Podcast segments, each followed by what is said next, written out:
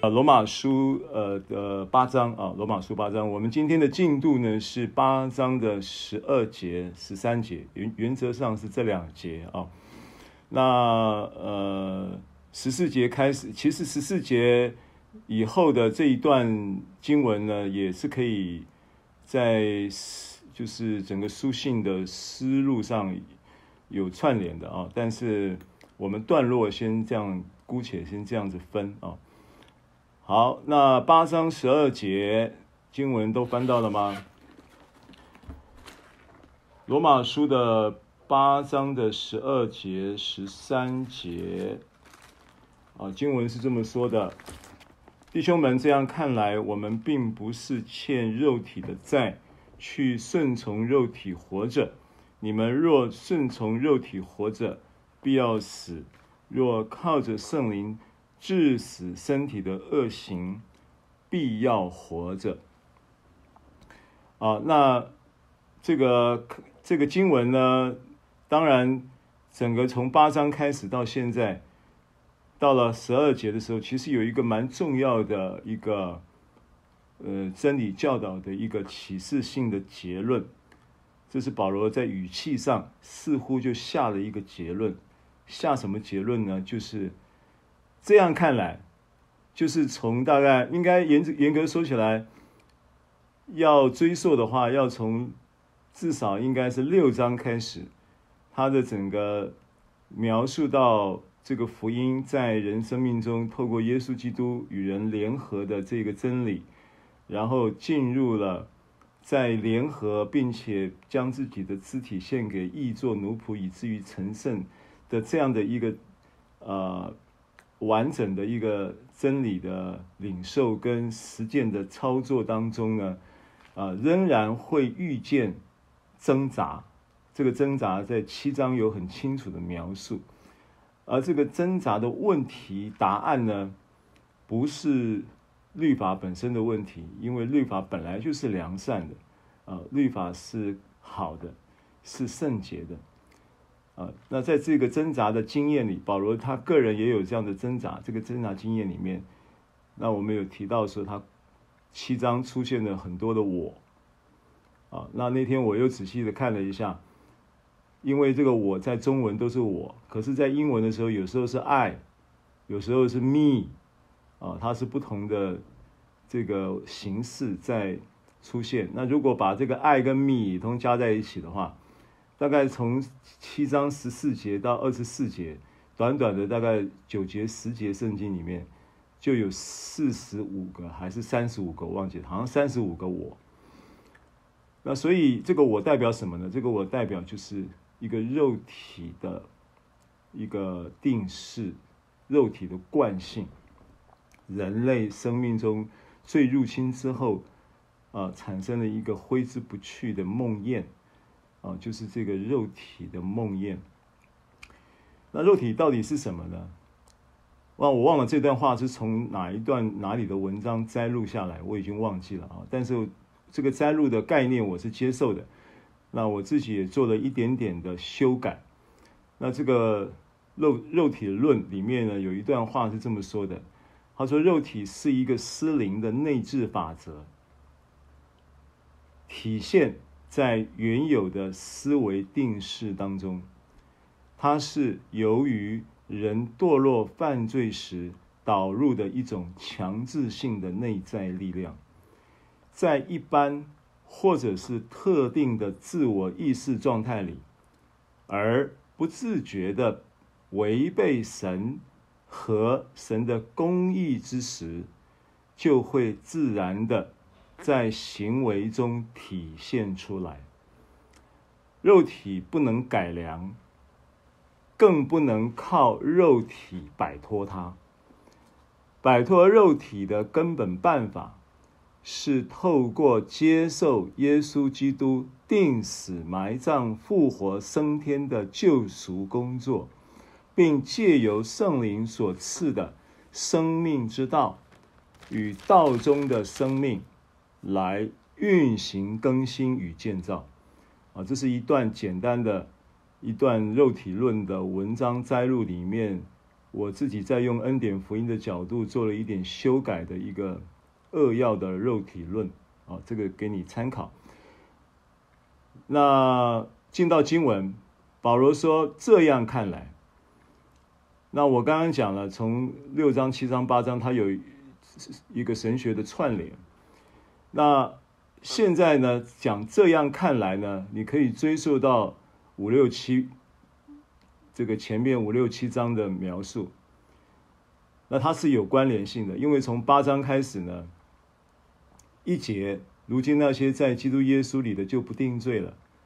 那这一节圣经呢，其实它是五第五章的经义，罗马书第五章的经义。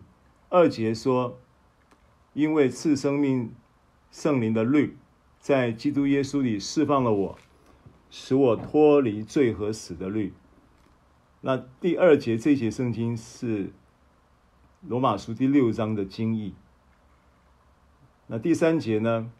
律法既因肉体软弱有所不能行的，就神就差遣他的儿子成了最深的形状，做了赎罪祭，在肉体中定了罪案。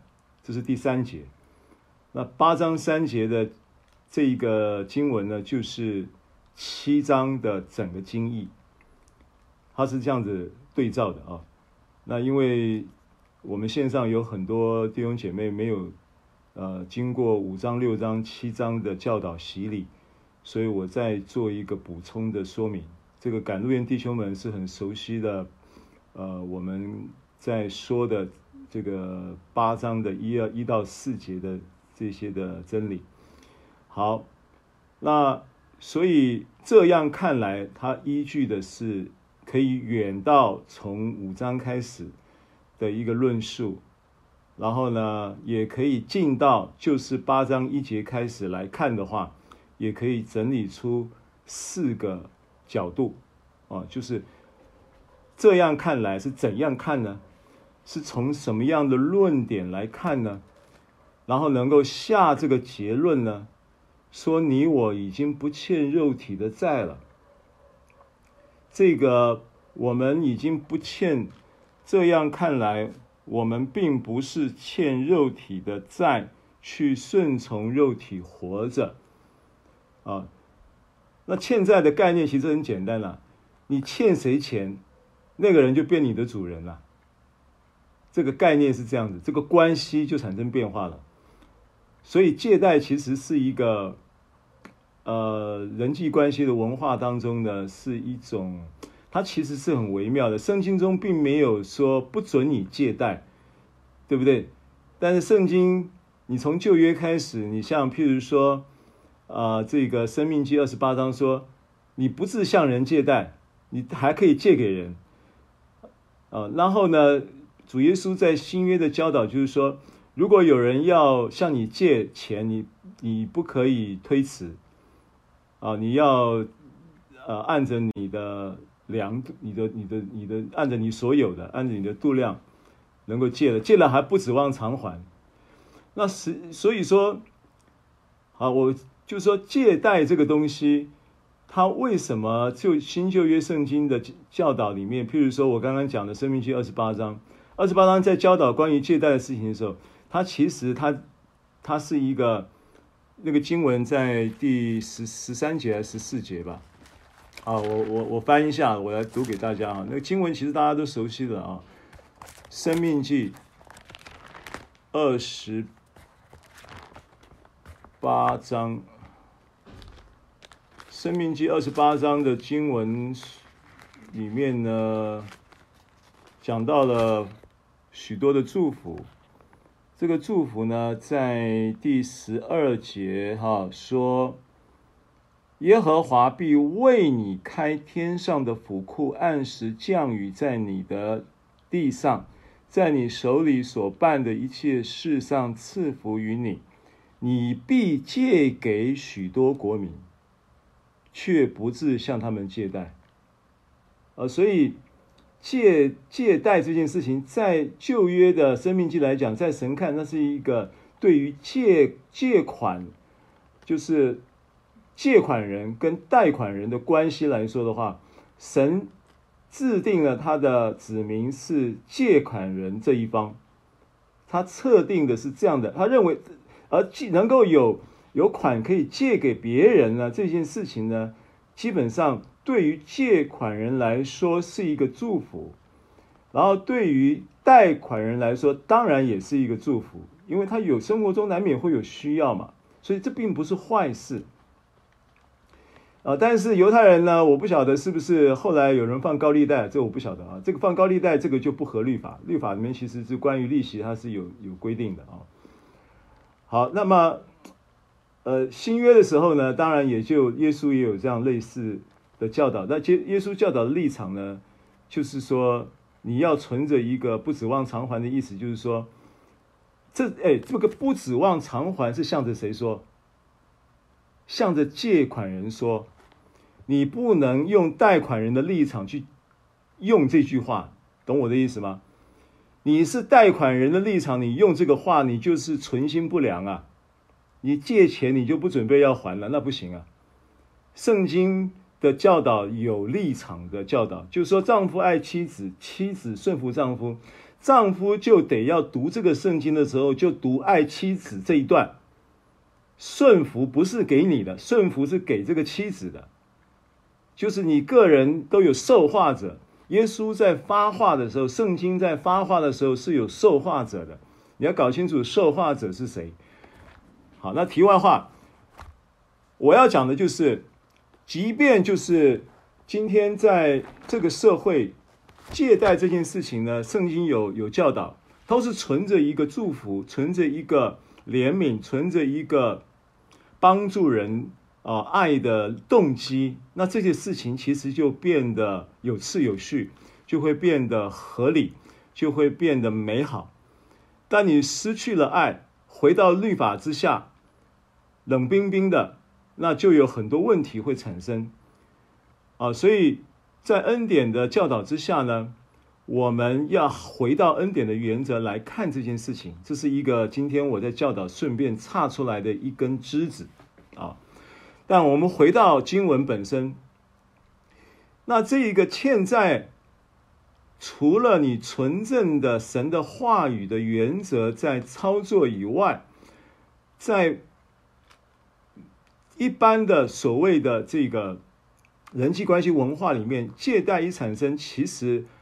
它的关系会产生一些变化。那我刚刚就举了一个例子，往往贷款人就会变借款人的奴仆，会有这种感觉，啊，会有这种关系次序的变化。那这个也是一个事实。那这个这个一会怎么样呢？关系会产生什么变化呢？就是你路上碰到的时候，都会想闪一下，会想躲一下。虽然还款期限还没到，对吧？啊，那这那这个在心态上来讲呢，我现在讲这个点的意思就是说，保罗用欠债这件事情，因为保罗其实他用欠债的这个欠债的这一个哲学，他自己也描述说，在罗马书一章就是说，就是说，不论是犹太人或者是。呃，希利尼人，或者是化外人，或者是为奴的，或者是自主的，保罗说：“我都欠他们的债，欠他们福音的债了。”这是保罗的，他有一个欠债的一个，我不知道，也许是他律法的这个出身的背景啊，让他常常会有这种这种欠债的一种意念跟生活哲学。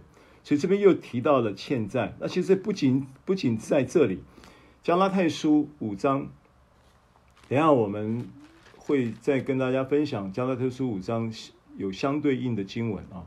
那我们可以先看一下，譬如说加拉太书第五章的第三节还是第四节啊？三节四节，我在指着凡受割礼的人，确实的说，他是欠着行全律法的债。三节，啊，这个是我先说一下这个欠债啊，这个这个让你有个概念。好，那这样看来是怎样看来呢？保罗用什么样？我们要把经文从八章一节到目前为止到十一节这一这一整段里面，今天我们开始十二节、十三节的教导。那这一整段里面呢，要看出保罗下出这个结论的一个呃，他的论他的论述的角度是什么？啊，所以我整理出四个这样看来的视角。啊，这样看来，怎么样看来的四个角度？那第一个呢，是基督在肉体中定了罪案这个角度。啊，经文在罗马书的八章三节。那罗马书八章三节这个经文，律法既因肉体软弱有所不能行的，神就差遣自己的儿子。成了最深的形状，做了赎罪祭，在肉体中定了罪案，这是很重要的一个视角。看肉体问题的时候，这个是基本的第一个重要的视角。这个视角会帮助到你来面对肉体的软弱，然后也在软弱中得以刚强。那怎么说呢？第一个，这个经文里面说到，他在告诉你，律法既因肉体软弱有所不能行的，因为七章已经很清楚的描述了，因为我刚刚讲八章三节是对应到是一个七章的一个总结的经义嘛，三节的经文呢、啊，他在解释或者是在浓缩的给七章的真理教导做了一个经义的。啊，一个经文的描述。那这个经文呢，他说律法皆因肉体软弱有所不能行的意思，就是说那个挣扎，那个七章的问题，我真是苦啊！谁能救我脱离这驱死的身体的这样的一个窘境？信徒仍然会遇到的原因问问题，不是律法的问题。律法恩典在律法之下也好，在恩典之下也好。面对的都会存在有肉体的问题，所以问题在肉体。三节就开头就这么说了：律法因肉体软弱有所不能行的。好，所以那怎么解决这个问题？他说是耶稣基督，就是神差了他的儿子，就是耶稣基督，神就差了差遣自己的儿子。啊，成为最深的形状。那最深的形状，神就差自己的儿子成为最深的形状。最深的形状，用这个字来描述，你就要就很容易会想到什么呢？想到摩西怎样在旷野举蛇，人子也照样被举起来的这一段历史，对不对？因为摩西在。旷野的时候，民数就是圣经民数记的记载里面，他把这个，因为以色列百姓因为中了蛇毒嘛，所以他就制作了一个铜蛇挂在那个木杆上面。那到了新约的时候呢，约翰福音三章，耶稣就说，耶稣亲口解了这个圣经，解了这个。摩西在旷野举蛇的这个圣经的真理，亲自解经了啊。他说：“摩西怎样在旷野举蛇，人子也照样被举起来。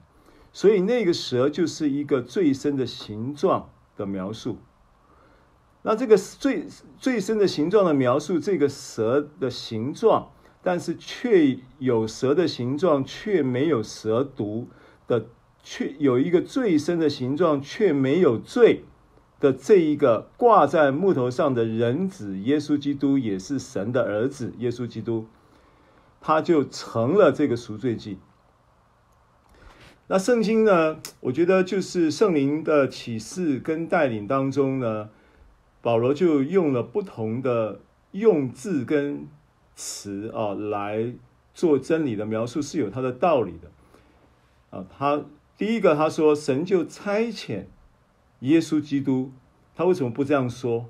他为什么要说神就差遣自己的儿子？哎，这个蛮特别的。那这个就要贯穿到八章十四节，凡被神的灵引导，都是神的儿子。好，那这个部分是在下下一堂课要讲的啊，但会串联到这个八章三节。就经文这样的描述，他他说肉律法既因肉体软弱有所不能行的，神就差遣耶稣基督成为最深的形状。这样说不更直接吗？但他讲了差遣自己的儿子。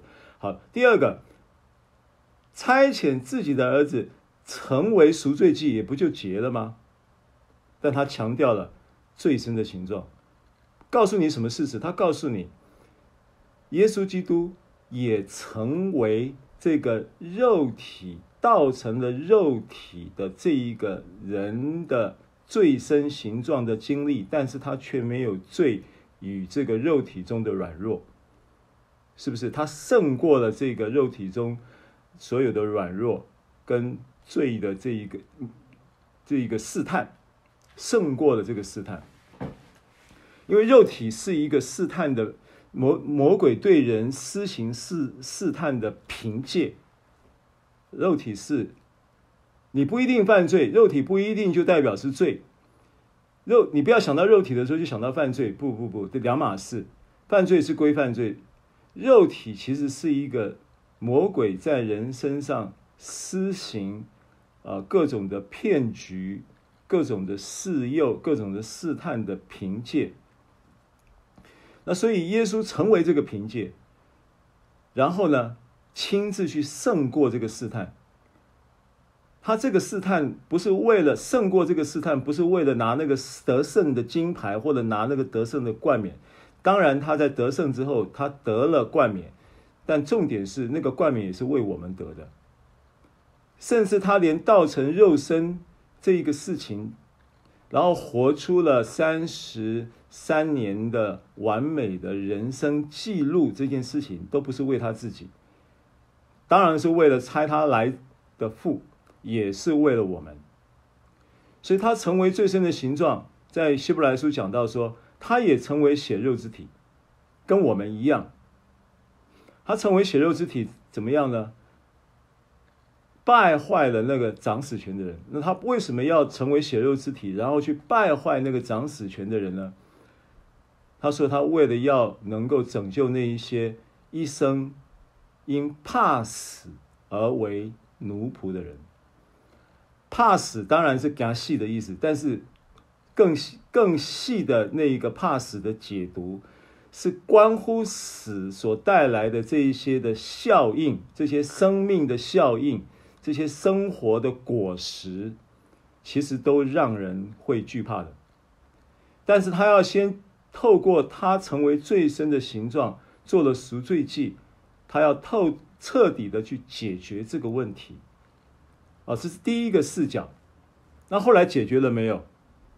当然解决了，他自己成为这个肉身最深的最深的形状，然后他去成了赎罪祭，一次永远的献上。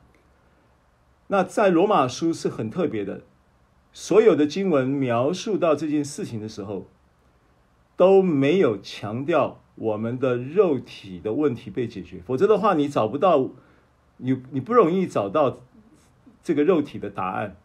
肉体问题的答案，好不好？譬如说，我们看一下加拉太书五章二十四节啊，加拉太书五章二十四节，这边有一段宣告，很伟大的宣告。加拉太书五章二十四节，凡属基督耶稣的人，是已经把肉体连肉体的邪情私欲。同钉在十字架上了，这个是多么伟大的一个宣告，多么伟大的一个真理的事实已经发生。透过耶稣基督成为赎罪祭，透过耶稣基督借着父差遣他的儿子，然后成为最深的形状，做了赎罪祭之后的工作，救赎工作的伟大成果。那这个成果。你如果单独在看加拉太书五章，你读到这里，你会很 surprise。原来这些肉体让人这么摆脱不了的问题，就这样子这么简单的解决了。因为他说肉体的事情，因为在加拉太书五章里面讲到情欲的事，情欲、肉体、情欲、情欲、肉体，在加拉太书是同一个希腊字。中文翻译把它翻译作肉体跟情欲，有做一个层次的翻译的差别。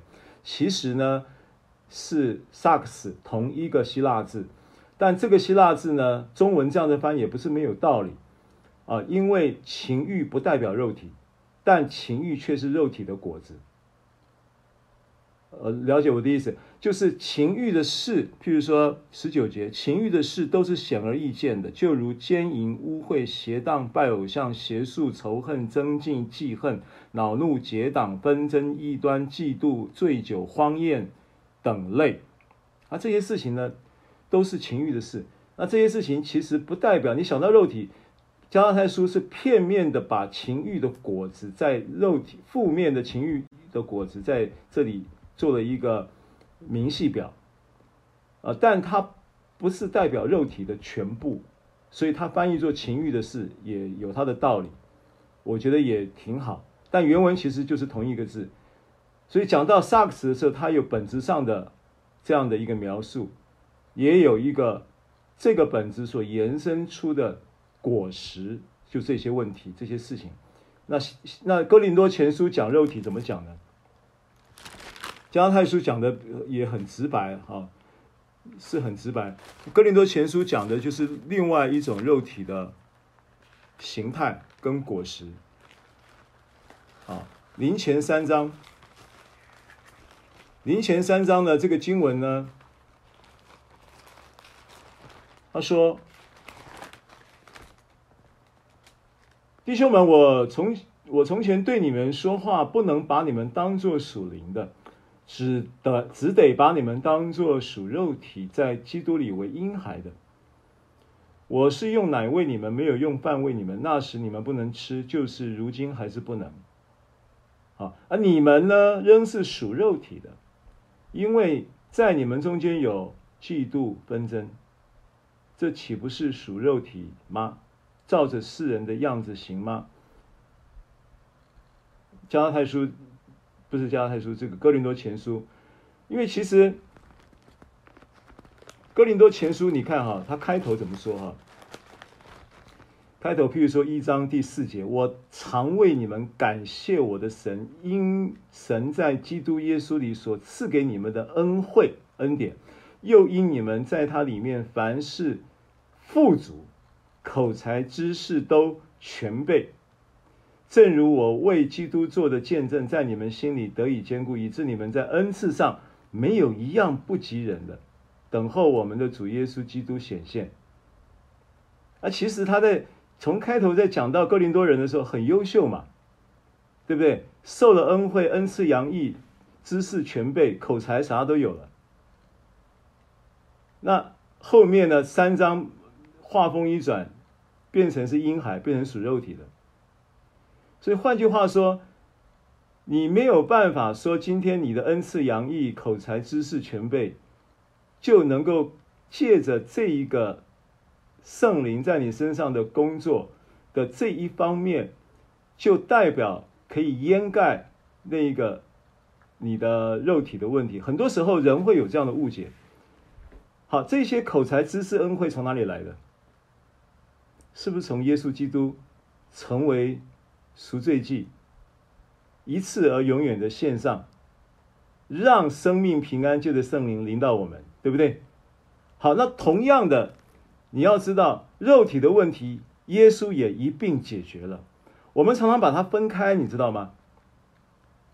就是肉体觉得他的肉体的存在，肉体的嫉妒纷争，肉体的增进比较，肉体的这些问题，好像是应该存在的，或者是说你可以容许它存在的，或者是说大家也都心知肚明，但是呢，也都心照不宣，就是啊，这个有时候叹口气啊，肉体就是这样，好像无可奈何呀，和平共存呐，错了。耶稣基督的十字架连肉体的问题都一并解决了。所以这是保罗说，回到罗马书八章，所以这是保罗为什么说，为什么说这个这个弟兄们，我们这样看来，我们并不是欠肉体的债。啊，这是第一个。那我不能再继续讲下去了，因为这个一讲下去没完没了啊。就是我只是从四个角度要来看这个问题。第一个角度就是耶稣基督已经解决了，在十字架已经解决这个问题，而且这个问题的真理的阐述很简单，因为这是一一节圣经是非常特殊的一节圣经。你如果没有看见这一节圣经，你真的不知道怎么样能够把肉体和肉体的邪情私欲跟耶稣基督同定。你你很难去掌握这个真理，去运用这个真理，但八章三节却清楚地交代，说他成为道成了肉身，啊，在约翰福音一章十四节，道成了肉身，肉身原文英这个呃希腊字叫 sax，就是肉体，跟刚刚我讲的加拉太书五章的情欲的那个情欲 sarx 同一个字。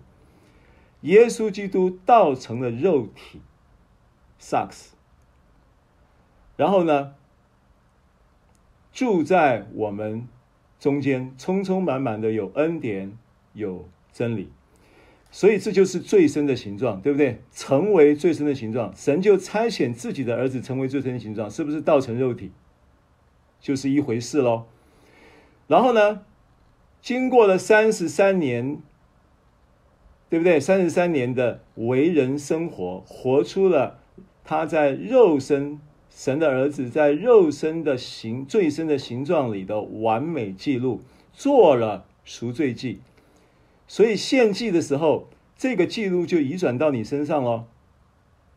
你就把耶稣的成为赎罪祭，他的完美记录是不是移转到你身上？然后你的罪呢？就移转到耶稣的身上喽。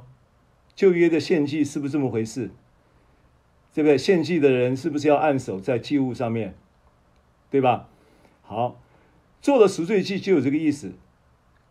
那接着呢，做了赎罪祭，单方面的耶稣的这一个移转记录之余，还做了一件什么事情呢？他说，在他的肉体中，在他成为最深的形状中。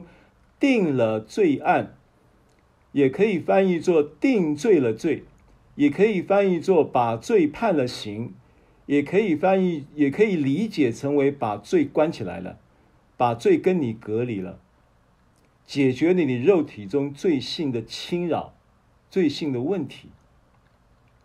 然后呢，又能够借着圣灵在你的身体里。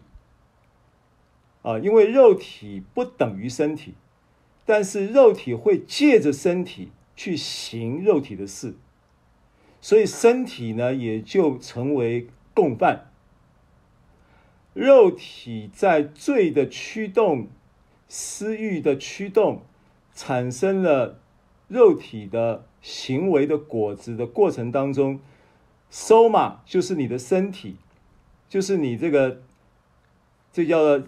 将你的肢体献给义做奴仆，过去是献给不法、不洁不法做奴仆，以至于不法，对不对？罗马书六章嘛，现在要将自己的肢体献给义做奴仆，以至于成圣。罗马书六章的经文，对不对？啊，那个那个肢体不是指肉体，但是它是共犯。好，所以在肉体中定了罪案，就是。在肉体中定罪的罪，就是在肉体中把罪判了刑，就是在肉体中把罪隔离了。所以解决了没有？肉体的罪性的问题解决了没有？耶稣已经解决了。那耶稣解决了，你要透过明白这个真理，然后凭信心领受这个真理，然后这个真理就会运行在你身上，你就会经历胜过肉体，你会经历到的。你会经历到胜过你的臭脾气，你会经历到胜过你的那些奇奇怪怪的这一些的呃天气变了，你的心情也变了这种情绪状态，啊，不能讲奇奇怪怪了，这个东西有时候忧郁症就会这样子嘛，啊，有这种精神官能的问题等等，这是，那这个其实那个都是肉体的果子。好，那真的不能再讲下去了啊！第一个这样看来的，第一个这样看来的视角，基督在肉体中定了罪案，他已经解决了。你说那这个解决了，我怎么还是那么多肉体的软弱呢？那保罗不说你有谁软弱，我不软弱呢？我什么时候软弱，什么时候支取这个真理，就刚强啦。肉体的软弱变成是刚强的按钮呀。对不对？你每天都在这个 metanoia，就是悔改、意念转向神，转向这个真理，对不对？你这个八章三节啊，你一天二十四小时方言祷告的过程当中，你不断的去默想这个经文，这个经文就要发出那个大而可畏的能力运行在你身上。愿神赐福这个话语在你身上，阿门。啊，这跟这跟医治的概念是一样的。因他受的鞭伤，我们便得了医治，对不对？医治已经产生了，医治早就已经发生了。但是你为什么还会有症状呢？你是不是需要在信心，透过你的信心来支取这个医治，在你灵中这一个医治跟健康的真理，让这一个医治和健康的真理，透过你的明白。并认知你在基督耶稣里已经是得了医治的，让他能够产生信心的交通、信心的释放，然后产生功效，是不是？腓立比书一章六节，记得吗？就是，这就是一样的意思啊！医治已经给你了，肉体的问题也已经解决了，要怎么彰显？透过你的。明白并认知，对不对？而这个明白并认知的过程中，它就是一个征战，因为你的思维已经有一个既有的认知，你这个认知需要像是一个坚固的营垒，像是歌利亚那样。你现在每天都要拿甩石机旋去甩甩向那个歌利亚，甩向他的额头，甩向他的前额叶皮质。阿门。啊，可以理解吗？啊，有的人会转不过来啊，就是我已经耶稣已经解决我肉体的问题，我怎么每天都还在发肉体呢？那你到底要选择相信神的话，还是相信你的肉体那样真实？神的话，你我不是说你肉体的软弱是假的，不是假的，它是的确是发生在你的生活当中，的确是有，它是存在的。可是真理是。也是存在的。那这两个存在有什么意义？两个存在，我跟你讲，任何的存在都有时效性的概念。有一种存在叫永恒，永恒的存在是最大的，这就是耶稣基督救恩真理的存在。所以没有一个你现在问题的存在、状态的存在、症状的存在、问题的存在，比耶稣基督的十字架更伟大，没有，大不过他的。因为你这些存在都是暂时的，换句话说，如果你现在哇，每天呐、这个都觉得感觉好幸福哦，啊，天天都是春天哦，啊，你觉得好幸福。注意，如果不是连于耶稣基督，这个幸福也都是暂时的。但是你掌握了耶稣基督，你就掌握了永恒的幸福。明白我的意思吗？福祸都是暂时的，耶稣才是永恒的。他已经把永生给了你，你要。你要提高你的位阶，拔高你的视野，然后呢，去与他一同坐在天上来看你的生活的这些人事物的样态，你会看得格外的清晰。这个鸟看的视野是很重要的啊。好，第二个视角是什么呢？是救恩计划已经变更啊，在四节八章四节。第一个视角是基督在肉体中定了罪案，这样看来嘛，我们不这样看，我们不能够真的理解说我们并不欠肉体的债，对不对？好，那什么叫救恩计划已经变更了？因为四节这么说的，八章四节说，此律法的义成就在我们这不随从肉体。只随从圣灵的人身上。就着律法的义这一个这一个呃论点基础来看的话，律法所律法是良善的，律法是公义的，律法是圣洁的，律法是好的。律法的的终极精神是神的爱，对不对？这个都是描述律法的一些概念。但是呢，律法的义呢，它的要求就是行为。你要遵行这个律法的所有的要求，所以律法的意义在讲行为。那过去在律法时代，肉体的价值是什么？肉体的价值就是透过律法行为的要求，靠着你的毅力，靠着你自己愿意遵行的那一个神律法的存心，来行神律法的要求，这个是原有的救恩计划。但这个这个救恩计划呢，神的计划当然。就是所谓的人在看计划，跟神在看计划是不同的层次的。神其实颁布律法的计划是要人，因为在这一个律法的颁布，然后你要达到这些行为要求的过程当中，能够透彻的意识到自己无法靠着自己能够成全律法的要求。而愿意心甘情愿的转向神，这是当初颁神颁布律法的时候的一个存心，就是要人知罪嘛，要人知罪以后可以转向神，不是要人定罪嘛，是要人知罪。所以呢，律法呢，律法的义呢，在到了新约的时候呢，耶稣的亲口宣告就是说：“我来了，不是要废掉律法。”我来的是要成全律法，所以耶稣就成全了这个这个律法。怎么样成全的？严格上说来，耶稣不是他去遵行了律法所有的要求来成全律法。耶稣其实是没有守律法的。安息日的时候，人家说不可以做这个，不可以做那个，他就是安息日挑安息日要做这个做那个。所以，成全律法的概念不是耶稣去行律法，行得很好，我们要学他，也要去遵行律法，那个完全有搞错方向了。耶稣成全律法是让，因为律法，神是要透过律法来让这一个神的子民，就是他的选民，记载在出埃及记的十九章第五节，我们没有时间看了啊。这个经文的大意是说。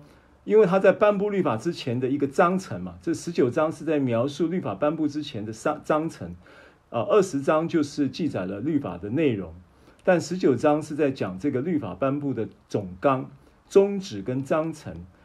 那其中这一节圣经很重要的是说，他为了要能够使他的百姓能够向着万民做见证，向着万民，换句话说，他是在。做一个他自己向着他的选民来施恩，并且制定律法，应他们的要求去制定律法，不是神要给的，是以出埃及记记载的是，是以色列人向神要求律法，颁布律法，是就说你你你你就。直接告诉我们该怎么做，我们就照办就是了。不要什么事都问你，好麻烦。就这个意思，存心就这个意思。所以呢，律法颁布的时候，他说是为了要能够叫他的子民向着万民啊。这个经文呢，它的大意啊是这么说的啊，我翻读给大家听啊，《出埃及记》十九章的第五节。如今你们若实在听从我的话，遵守我的约，这个约就指旧约的律法，就要在万民中做属我的子民。万民中属就是万民是指什么？所有其他的种族的这些的百姓。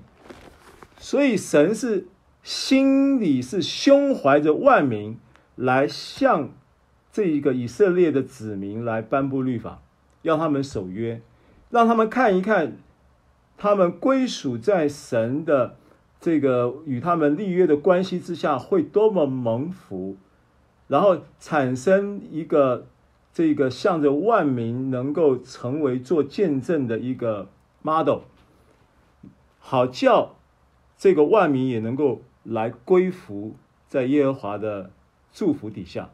这是这是律法颁布的时候的一个远大的一个重要的一个宗旨，但是以色列人可能没有搞懂，所以搞没两下就就就做造金牛犊了，然后就就是摩西上上上山四十天，他们就搞不定了，啊，所以这个就是当时的情况。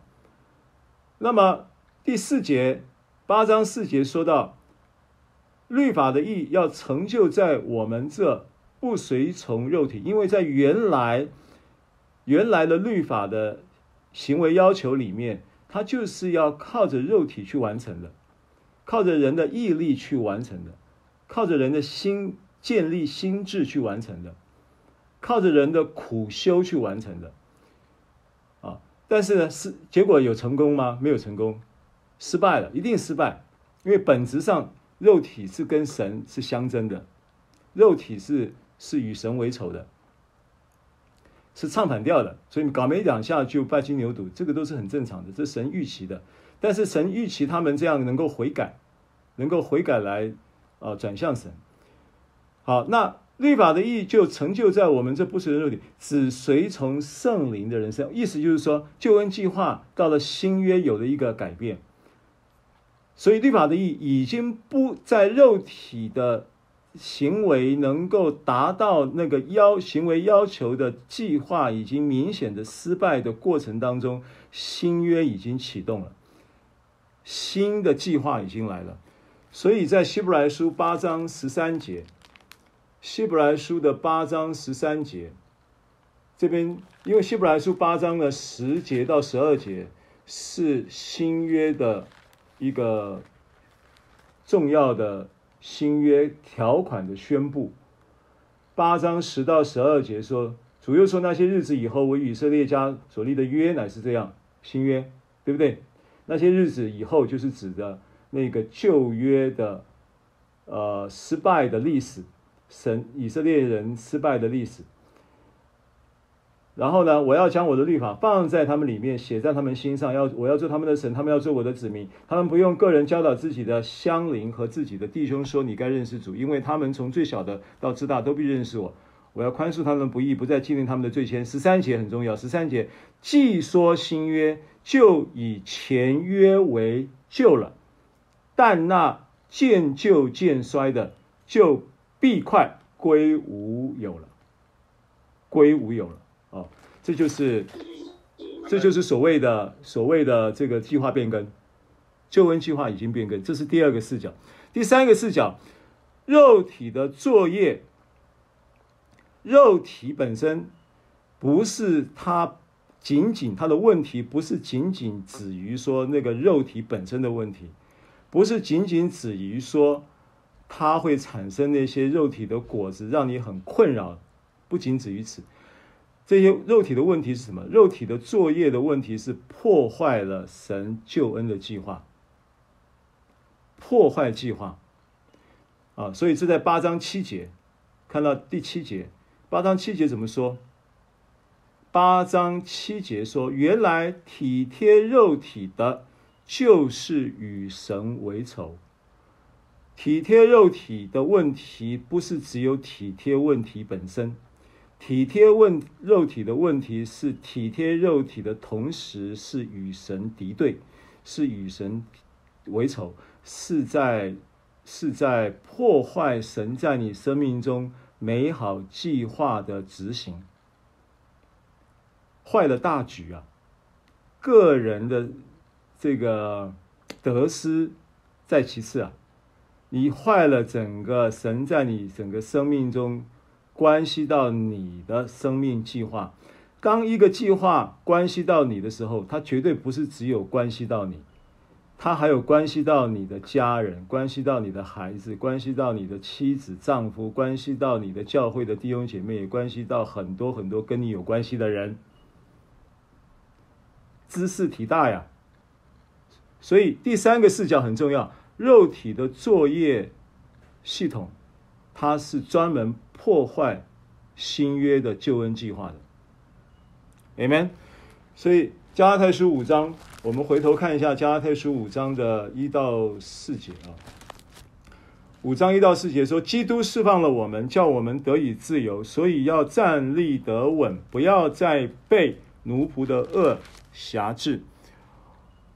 我保罗告诉你们，若受割礼，基督就与你们无异了。我在指着凡受割礼的人，确实的说。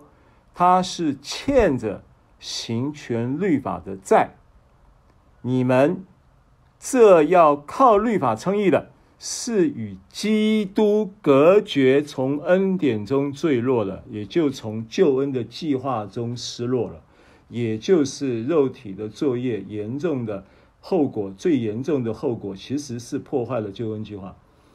神在我们生命中有美好的计划。体贴肉体其实不是只有体贴肉体本身的问题，计划打乱了，Amen。好，这是第三个视角，同意吗？好，第四个视角，第四个视角是我们已经不属肉体了，所以不欠肉体的债。好，我们整理一下，第一个，基督在肉体中定的罪案。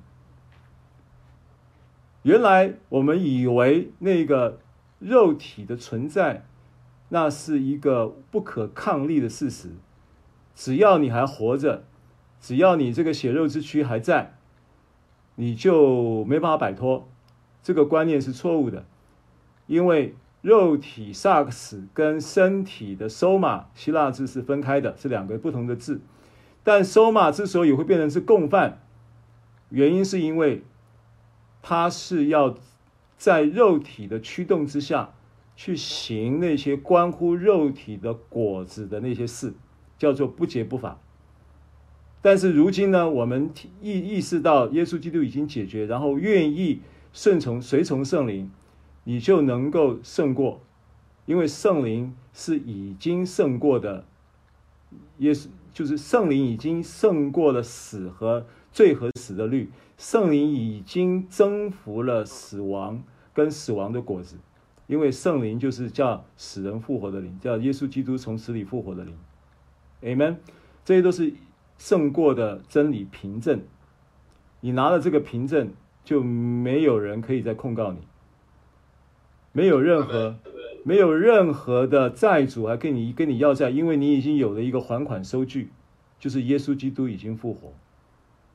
所以，任何人跟你说你还欠我钱，就这是收据，还款已经还了，你要给他看收据，对不对？好，所以这个基督在肉体中定的罪案，第二个救恩计划已经变更，新计划已经启动，新约已经启动，旧约渐渐快归，已经归于无有了。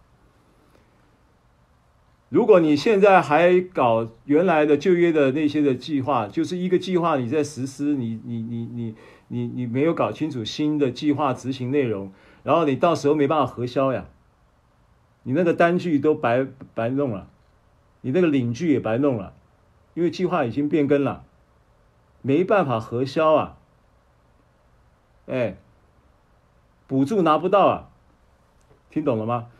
好，肉体的作业破坏救恩计划，这是第三个视角，很重要的，不是只有肉体本身的问题，肉体还跟神为仇，在跟神的计划捣乱，让神的计划无法遂行在你身上，对不对？所以加拉太书讲的比较严重，说在恩典中坠落。这这，你你你你你你再注意看加拉太书五章三节讲说。你们这要靠律法称义的，就是靠肉体去成全的，对不对？你其实是欠律法的债，因为他他用割礼来做来做比喻嘛，割礼就是指着境界肉体嘛，割礼的意义就是要境界肉体，所以你在行割礼，就是要靠着肉体去成全肉体。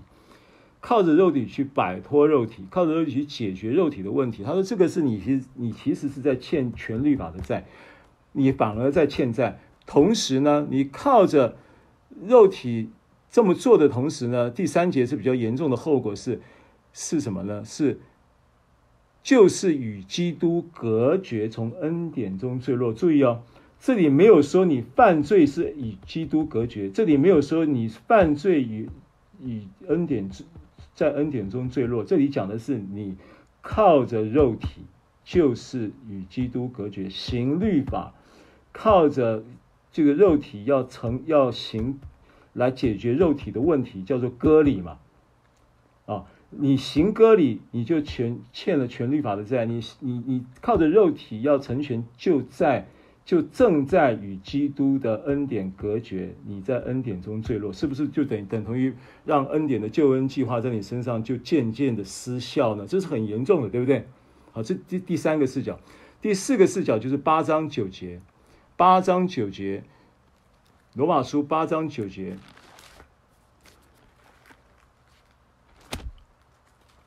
罗马书八章九节，经文说。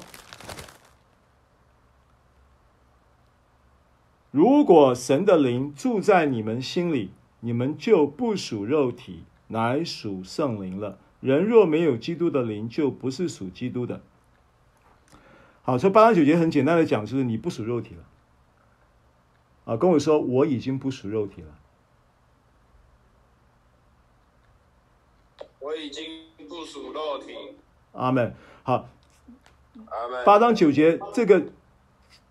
这这节圣经的主要，今天我要告给你看的视角，就是你已经不属肉体了，就是你已经不在肉体的权势跟影响之下了。你要意识到这个真理。那你不属肉体，你是属什么呢？九节说你属什么呢？你是属圣灵。如果神的灵住在你们心里，好，我现在问你，神的灵有没有住在你心里？有。阿门。啊，那有，那你就不属肉体，对不对？然后你属什么？乃属圣灵了。好，跟我跟我宣告好不好？跟我说，我是属圣灵的。我已经属圣灵了。好，所以你已经不属肉体，你已经属圣灵了。那你已经属圣灵了，你已经换了主人了。你的主是主圣灵，你的主是主耶稣基督，你的主是主阿巴天父。对不对？他是你父子圣灵是你的，是你的主了，那你就属他了。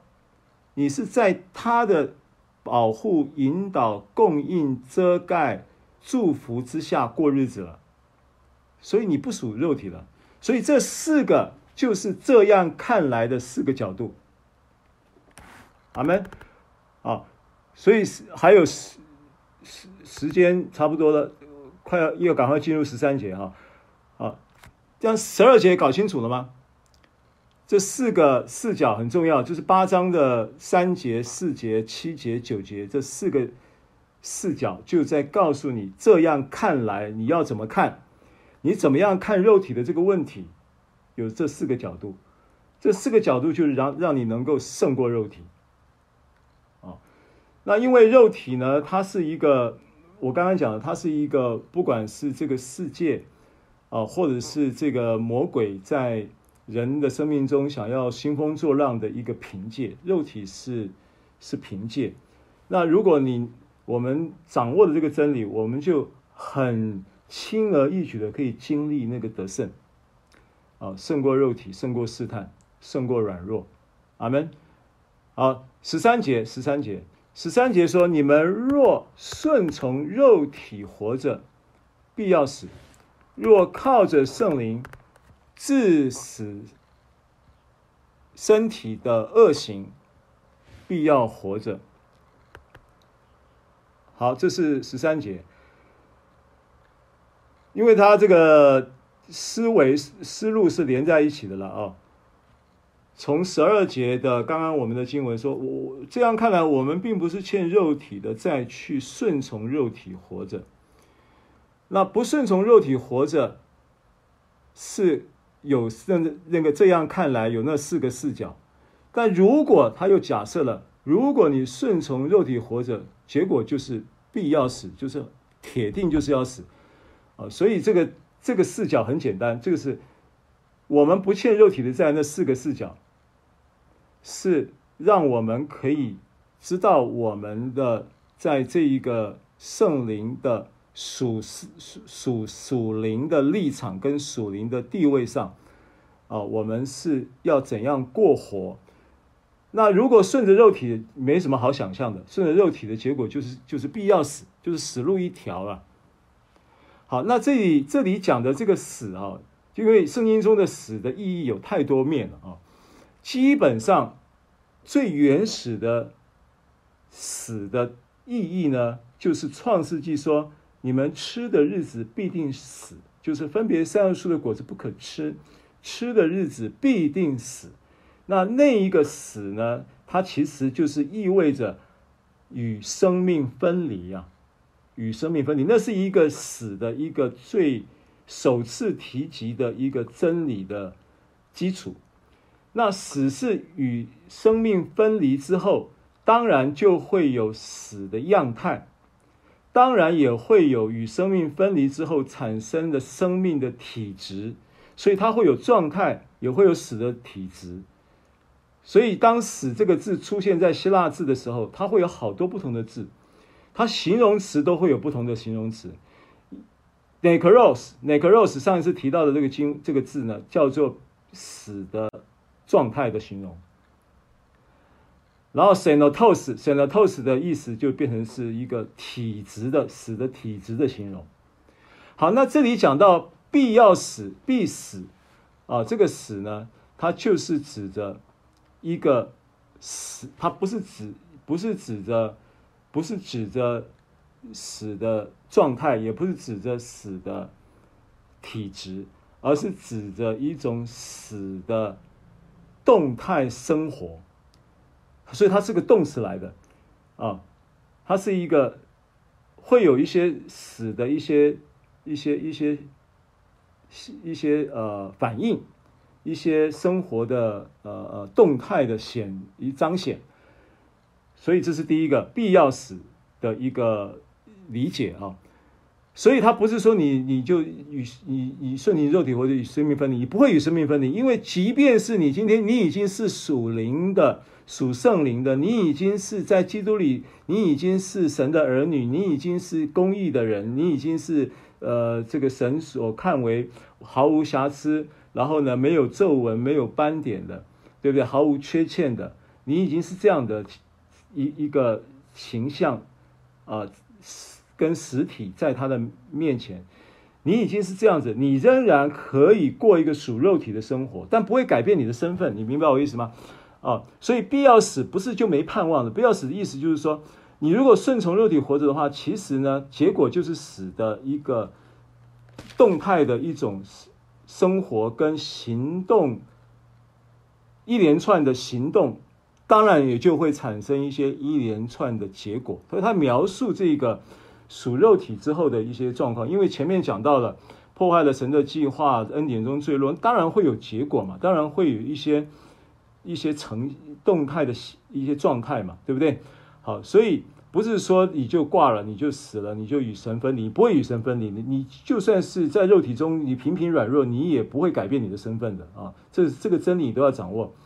但是呢，你只是把自己带到了那个死的刚刚所讲的这种动态的痛苦中、挣扎中啊，那个是又回到那个影响当中，死的影响当中啊。所以又又被带到卷入了一个罪和死的律的循环当中，啊，这叫顺从肉体，活着必要死。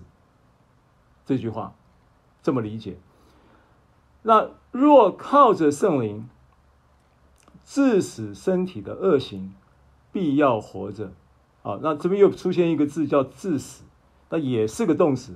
那跟前面这个死也是个动词，这两个动词又不太一样意思，而且字也不同字，哦，完两个完全不同的字。那这个致死呢，也是个动词。那其实呢，这个致死这个动词呢，它的意思是什么呢？它的意思是使一个行动完全停止。致死的意思就是停止某一种行动。所以其实很多时候，当你要胜过肉体的时候，你不但你你基础上按照八章一到十二节刚刚才我们前面看到的所有的这些经文。启示出来、释放出来的真理，你可以掌握到一个事实。这个事实就是，你只要随从圣灵，然后你自然就会体贴圣灵的事，然后你自然会在圣灵，不但是神的灵，也是基督的灵，也是圣灵，也是在父子圣灵运行在你生命中产生的一个全能的一个重生的心灵，就在你的里面。这个心灵呢，啊，heart 心灵重生的心灵，也是那个 new 新的新新心灵的那个心灵，那个心灵就是你重生的灵，对不对？透过父子圣灵、神的灵，然后基督的灵，然后还有圣灵、父子圣灵，在你里面构成了一个重生的新的灵的心灵，是全能的。啊，是充满了荣耀的，是充满了复活的大能的，所以它会使你必死的身体又活过来。对，这是我们上一次讲的。它会在你每一个细胞里面，它会活化你的细胞，对不对？然后那个不好的细胞呢，会在好的细胞被活化之后呢，就产生了一个代谢，你身体会健康起来的。这个都是公益的身份要一这带来的一些的生活的很基本的。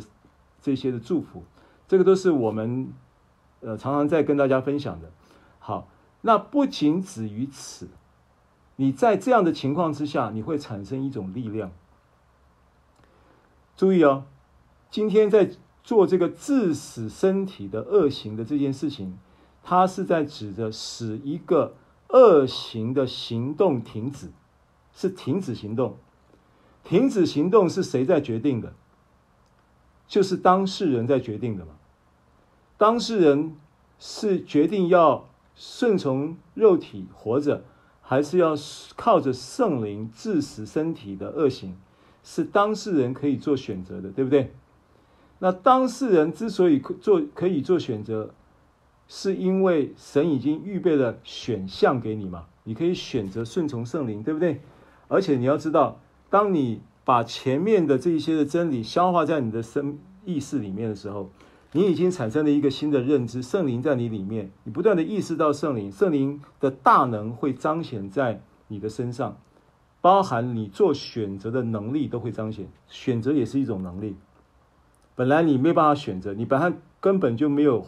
含扣的余地，当软弱临到你的时候，当沮丧临到你的时候，当这些痛苦、忧愁、压力临到你的时候，你根本没有含环扣、环扣的任何的空间的。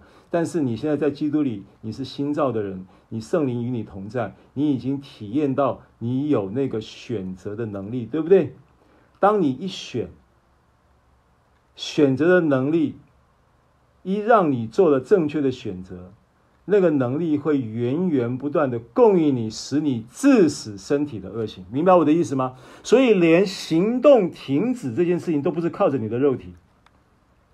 所以我们在前面讲到肉体论的阐述的时候，你不是靠着肉体去解决肉体的问题，你都要靠着圣灵。我再说一次，这一节圣经的经义是在告诉你，靠着圣灵致死身体的恶行，必要活着。活着这个字必要。必要活着，对，必要活着的这一个这一个真理呢，这个这一句话呢，并不是说只是活着，那个活着不是只有活着，意思就是说你必能够活出那一个义，你必能活出那一个能力，你必能活出那一个仁爱、仁爱、喜乐、和平、忍耐、恩慈、良善、信实、温柔、节制的各样的美好的果子。可以理解我这这句话的意思吗？这一节圣经。这一节圣经，他在告诉我们，你怎么样把一到十二节消化到生活的实际行动里面。你是靠着圣灵致死，因为实际上很多事情是你可以停止的。如果你还在进行某一些事情，那个是属肉体的事情。你可以有能力停止，因为圣灵会供应源源不断的能力来让你胜过肉体。阿门。好，那今天呢，我们这个呃，我的教导分享就先到这里。那嗯，现场有没有？我们还有七分钟的时间，有没有弟兄姐妹想要回应？自由的分享，回应一下。好，我要回应。